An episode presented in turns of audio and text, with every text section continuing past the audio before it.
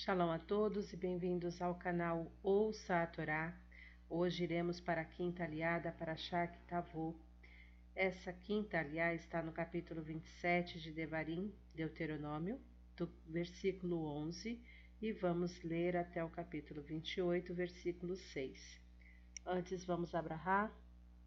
Baruch atah Adonai Eloheinu melech haolam, asher barabanu mikol ha'amim venatan lanu et toratou. Baruch atah Adonai Notei HaTorá. Amém. Bendito sejas tu, Adonai, nosso Elohim, Rei do Universo, que nos escolheste dentre todos os povos e nos deste a tua Torá.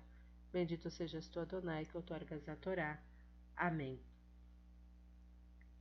Naquele mesmo dia, Moshe comissionou o povo do seguinte modo: Estes são os que devem per permanecer no monte Gerizim e abençoar o povo depois de ter atravessado Yarden Shimeon, Levi, Yehudá, Issacar, Yosef, Benjamim, e estes devem permanecer sobre o monte Eival para amaldiçoar Reuven, Gad, Asher, Zebulon, Dan e Naphtali.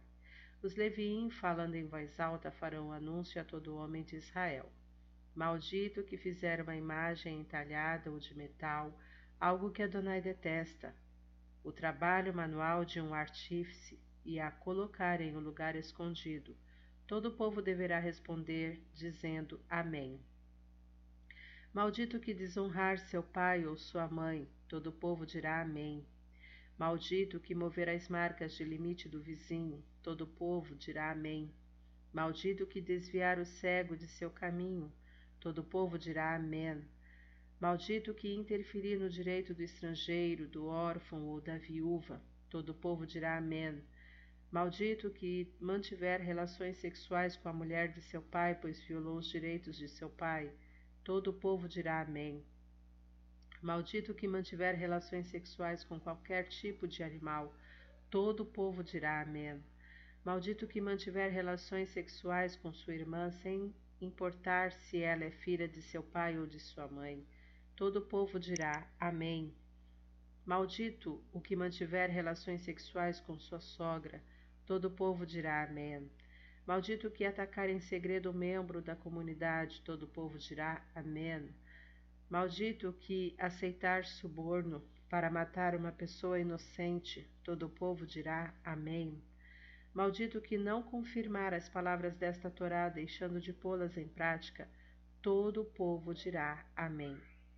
Se ouvirem com atenção o que diz Adonai seu Elohim, guardarem e obedecerem todas as suas mitzvot que entrego a vocês hoje.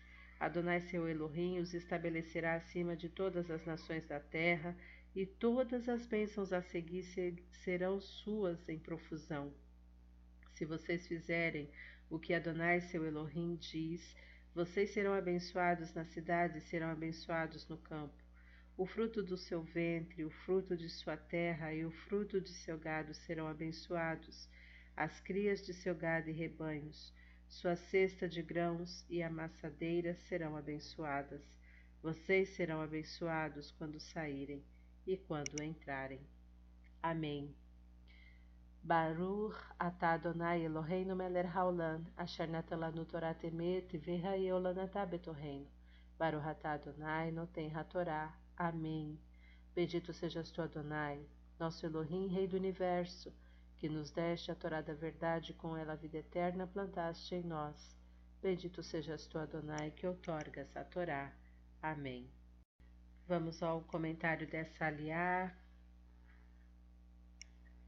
de acordo com a Torá. Versículo 12: Estes estarão para abençoar ao povo. Conforme o Talmud, o, Talmud, o ato do pronunciamento das bênçãos e maldições se fez da seguinte maneira: seis tribos, Simeão, Levi e os que tinham mais de cinquenta anos, Judá, Isahar, José e Benjamim, colocaram-se sobre o monte Gerizim, Gerizim, e outras seis tribos, Ruben, Gad, Asher, Zebulon, Dan e Naphtali, sobre o monte Ebal. Os sacerdotes, os levitas, em idade de servir a arca de Elohim, no meio no meio entre as duas montanhas, Os levitas voltavam-se em direção ao monte Gerizim e primeiro diziam: Bendito o homem que não fizer imagem de escultura. E depois pronunciavam esse versículo, como está escrito. E assim faziam com todas as doze maldições escritas até o versículo 26. Isto é, começavam primeiramente o versículo em forma de bênção ao se voltar em direção ao Monte Gerizim, e depois pronunciavam-no tal como está escrito na Torá, quando se voltavam ao Monte Ebal. Sobre o versículo 18: Maldito aquele que fizer errar o cego.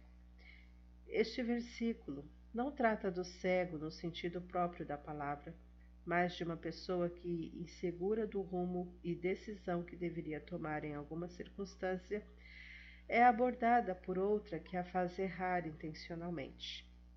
Sobre o versículo 24: Maldito aquele que ferir ao seu companheiro em segredo, quer dizer, falar, falar mal dele e caluniá-lo na sua ausência. Sobre o versículo 3 do capítulo 28: Bendito serás na cidade. Em seu sentido literal, significa que quem permanece fiel à lei de Elohim será bendito no campo, na cidade, em toda parte. Mas o Midrash interpreta o texto assim: O homem justo e piedoso sairá deste mundo conforme entrou.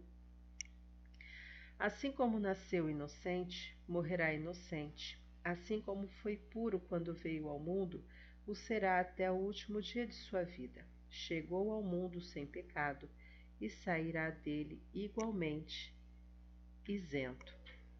Esta promessa se afirma ainda hoje quando o israelita ocupa o seu lugar nas obras sociais do país onde ele vive, pois espalha as bênçãos ao seu redor por meio dos bons princípios ditados pela sua lei, pelas boas obras, pelos numerosos exemplos de virtude e de santidade, glorificando assim o nome de Elohim.